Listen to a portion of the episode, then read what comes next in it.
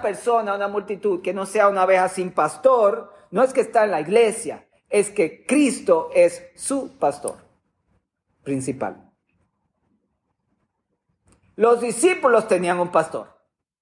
Entonces, la multitud que se aleja de las enseñanzas de Jesús y de los apóstoles son ovejas sin pastor cuando están en la iglesia o estén fuera de la iglesia. Lo que hace una, una oveja tener pastor es que están siguiendo a Jesús, están siendo discípulos. A esos Jesús entonces les da estas, estas características. Dice, con su boca les enseñaba, bienaventurados los pobres en espíritu, porque de ellos es el reino de los cielos. Alguien dice, bueno, ser pobre quiere decir que no tiene dinero. Nada que tener con eso, que ver con eso. A ver, ¿qué hace entonces a una persona ser pobre en espíritu? Pues los que siguen a Jesús. Jesús está definiendo, el que me sigue a mí es pobre en espíritu. Los que lloran me siguen. Los que son mansos me siguen. Los que tienen hambre y sed que me siguen. Los misericordiosos, los, los limpios de corazón que ven a Dios. ¿Cómo vas a ver a Dios con otra cosa que no sea Jesús? Si es, si es el camino a Jesús. Los pacificadores, los que padecen persecución. Bienaventurados. Y ellos son los que se van a gozar y se van a alegrar. Esos son la sal de la tierra. Léalo en su casa y medite esto para que se quede en el contexto. Voy a, voy a repetir un poquito de nuevo. Los discípulos siguen a Jesús. Y Jesús abre la boca y les enseña. En el momento en el que una persona está escuchando la palabra de Dios, esa persona ya es pobre en espíritu porque se toma despojarse de la vida para seguir a Cristo. Hay un precio que pagar. No es fácil. No es fácil sentarse y decir, ¿sabes qué? Señor, esto me pasa. ¿Qué sentido tiene sentarme a leer la palabra cuando esa palabra no entiendo cómo va a cambiar mi situación? Está difícil, ¿verdad? Porque queremos la solución, pero eso es fe. Primeramente te hace descansar. Para estar en la palabra, tú no puedes estar preocupado y preocupada. Tienes que dejar que la palabra te saque de la preocupación del mundo para que comience a ministrar. Pero lo que tú no sabes es que cuando estás en la palabra, tu espíritu está siendo renovado, recreado, alimentado. Y ese espíritu va a generarte ideas frescas, más salud, como dice Jesús en Mateo capítulo 6, cuando dice que la vida y el cuerpo son más importantes que el sustento. Dice, si estás en mi palabra, te voy a dar una mente clara, te voy a dar emociones claras, te voy a dar paz. Vas a poder escuchar mi voz y cuando viene a verte sale una idea creativa que resuelve tu problema. ¿Qué significa ser pobre en espíritu? En Isaías hay una escritura muy poderosa que dice, Dios no habita en templos hechos por manos humanas, pero se compadece del que tiembla a mi palabra, el que es pobre en espíritu. Isaías es la fuente de esta escritura. Dice que el que tiembla ante su palabra es pobre en espíritu. Por lo tanto, ser pobre en espíritu es cuando tú te despojas de todo tu tiempo y todo tu quehacer y tomas tiempo para estar a los pies de Cristo. Eso te hace pobre en espíritu. De la misma manera, los que lloran es que tú le, pide, dice, yo no tengo otra fuente ni otra manera de resolver mi vida a menos que tú intervengas y hagas el milagro, no va a funcionar. Tiene que ser obra de Dios para que las cosas se transformen y tú lloras delante de Él y dice que Él te va a consolar. Consolación, compáralo con el Espíritu Santo, Él es llamado el consolador. Consolación quiere decir que la presencia de Dios va a venir a tu vida y se va a hacer tangible. Los mansos, hay que ser manso para seguir a Jesús porque Jesús te va a corregir. Los que tienen hambre y sed de justicia, hablando de buscar el reino de Dios y su justicia, son los que tienen hambre de ver las cosas de Dios y como Él las hace.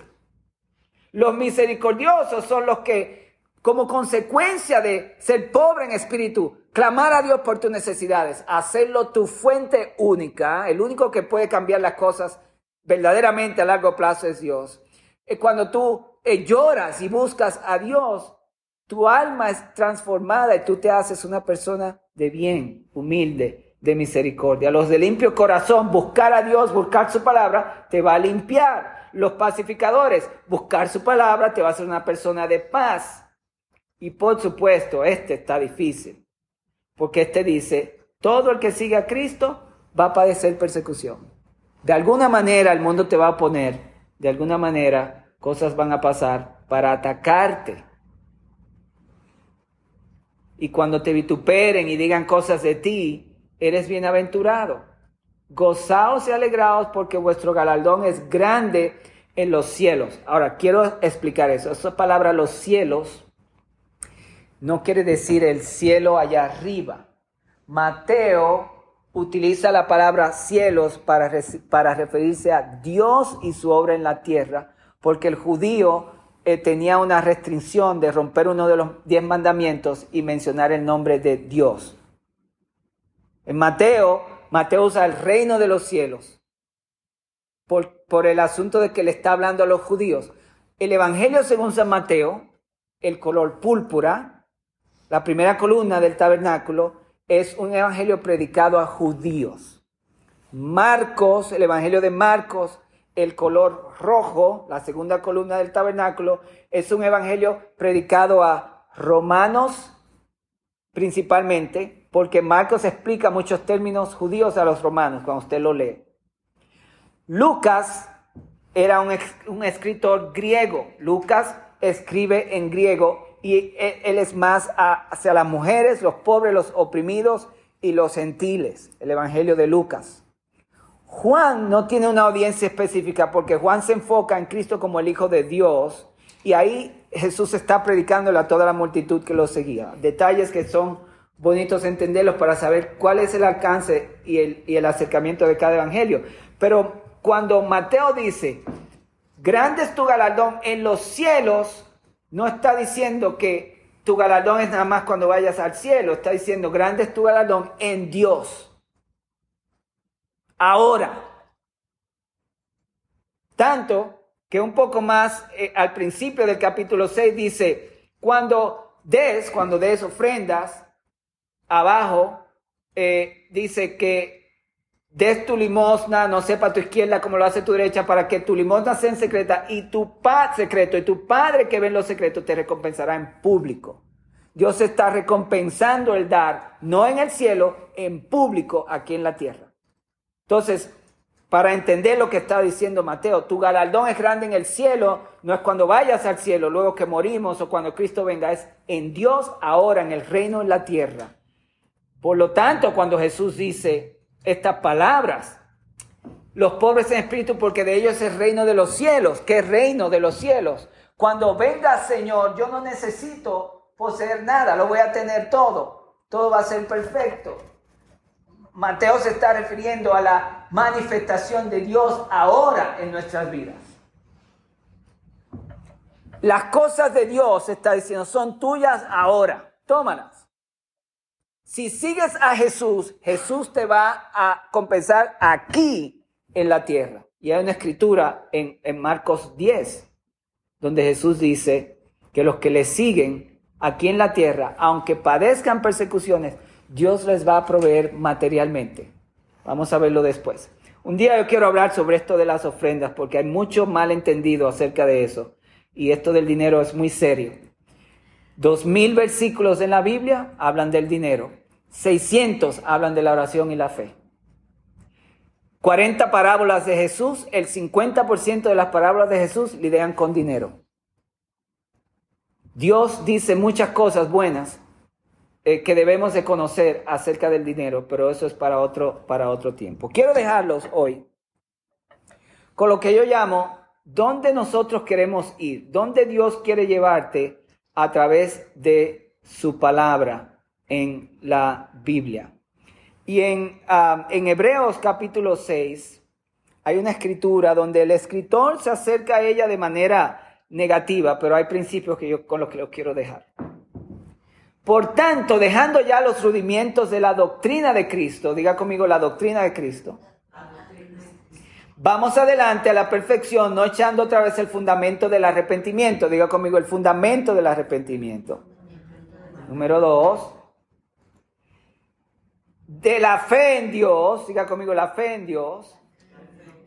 De la doctrina de bautismos, diga conmigo la doctrina de bautismo. De la imposición de manos.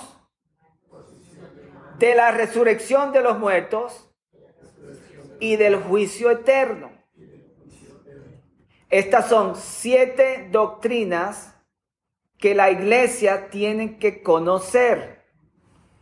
El apóstol dice, son rudimientos, eso quiere decir ABC, son cosas básicas que los cristianos tienen que manejar. Ok, ok.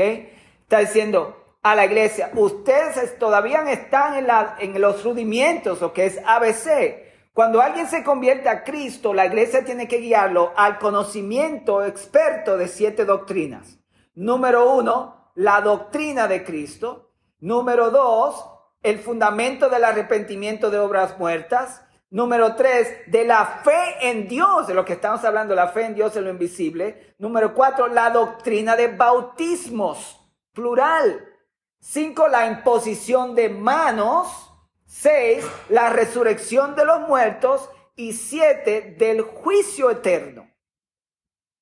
Y el apóstol dice aquí, son rudimientos, todos deberían de conocerlo con expertise, como expertos. Déjeme hacerle una pregunta, no tiene que contestarla. ¿Cuántos de ustedes conocen la doctrina de la imposición de manos? ¿Cuántos de ustedes conocen la doctrina de los bautismos en plural? La gente hoy conoce que hay bautismo en agua y el bautismo del Espíritu Santo, pero hay más de dos bautismos. Está el bautismo en la iglesia. También es un bautismo, está en la Biblia. Bautismos en plural. ¿Cuántos de ustedes conocen la doctrina del arrepentimiento de obras muertas? ¿Cuántos de ustedes conocen la doctrina de la resurrección de los muertos y del juicio eterno? Por ejemplo, lo del juicio eterno se llama escatología. Quiere decir conocimiento del fin. Hoy, cuando alguien viene con un libro nuevo sobre el fin, la gente corre. Y es como una gran revelación. Y la Biblia dice, eso es básico. Saber cómo imponer manos es una doctrina que toda la iglesia, el 100% de nosotros, debería de conocer. Pablo dice a Timoteo, no ponga las manos ligeramente, porque imponer manos transfiere espíritu. Y a veces usted puede imponer la mano mal y lo que está en la persona se le transfiere a usted.